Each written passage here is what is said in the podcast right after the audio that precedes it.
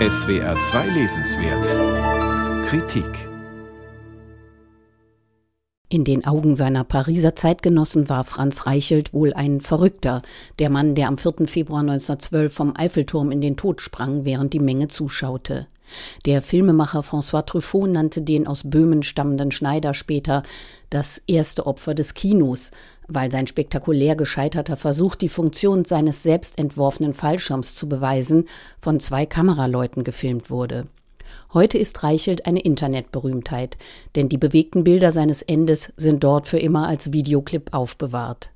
Nun haben sie ein schmales, aber bemerkenswertes Romandebüt inspiriert. Es heißt Die Entflogenen und schon mit diesem mehrdeutigen Titel im Original Les Envolés deutet der Autor Etienne Kern die Rätselhaftigkeit seiner Hauptfigur an. Wer war Franz Reichelt? Was hat ihn auf die Plattform von Gustav Eiffels bestauntem Bauwerk geführt? Was hat ihn dazu gebracht, aus 57 Meter Höhe zu springen? Im Vertrauen auf seine Konstruktion aus viel Seidenstoff, Stangen und Seilen, die er zuvor nur unter Einsatz von Schneiderpuppen ausprobiert hatte. Und was sagt seine Tat, sein Schicksal über seine Zeit? Der Roman nähert sich diesen Fragen zunächst über Bildbeschreibungen, in denen ein Ich-Erzähler das Äußere seines Protagonisten schildert, ihn zuweilen direkt anspricht. Diese Beschreibungen wechseln sich ab mit Erzählpassagen, Szenen aus Franz Reichels Jugend auf dem Dorf, seinen Lehrjahren und seiner Karriere als Schneider, die ihn nach Paris führte, zum eigenen Atelier im Opernviertel. In einfachen, ruhig rhythmisierten Sätzen werden das Denken und die Empfindungen, die Hoffnungen und Enttäuschungen der Menschen jener Jahre zwischen Jahrhundertwende und Kriegsausbruch in den Blick genommen. Die Fliegerei etwa, der Menschheitstraum, der damals eben erst Wirklichkeit wird. Franz Jugendfreund ist derart von Flugapparaten fasziniert, dass er sein Vermögen hineinsteckt und schließlich verunglückt. Sein schrecklicher Tod ist im Roman eines der Motive für Franz, einen Fallschirm zu entwickeln, ein anderes die Tatsache, dass hohe Preisgelder dafür ausgelobt werden. Auf vertrackte Weise glaubt er an eine Art Wiedergutmachung an der Witwe des Freundes, in die er sich verliebt, und ist am Ende der zweite Mann, den sie an einen Traum vom Fliegen verliert. Ein Traum zudem, auch dies verschweigt der Ich-Erzähler nicht, der wenige Jahre nach Reichels Tod als neue Technik totaler Kriegführung dient. Zugleich ist dieses Buch eine Erzählung vom Entstehen eines Romans. Aus den Bildbeschreibungen werden nach und nach immer häufiger Beschreibungen von Recherchen, von Materialsammlungen für das eigene Projekt des Ich-Erzählers.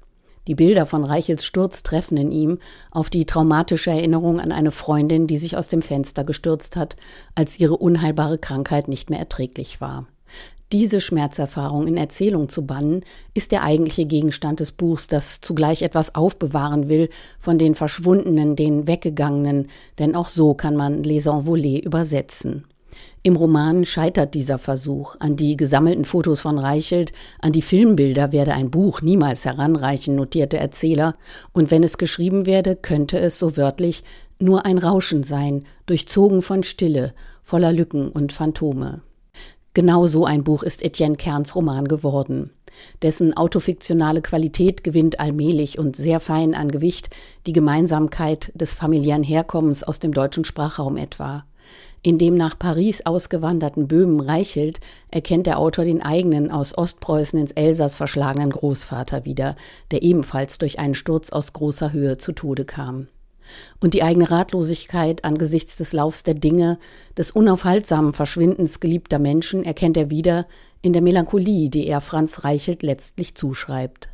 Darin erinnert Etienne Kerns Debüt an die literarischen Spurensuchen der eine Generation älteren Autoren Patrick Modiano und W.G. Sebald.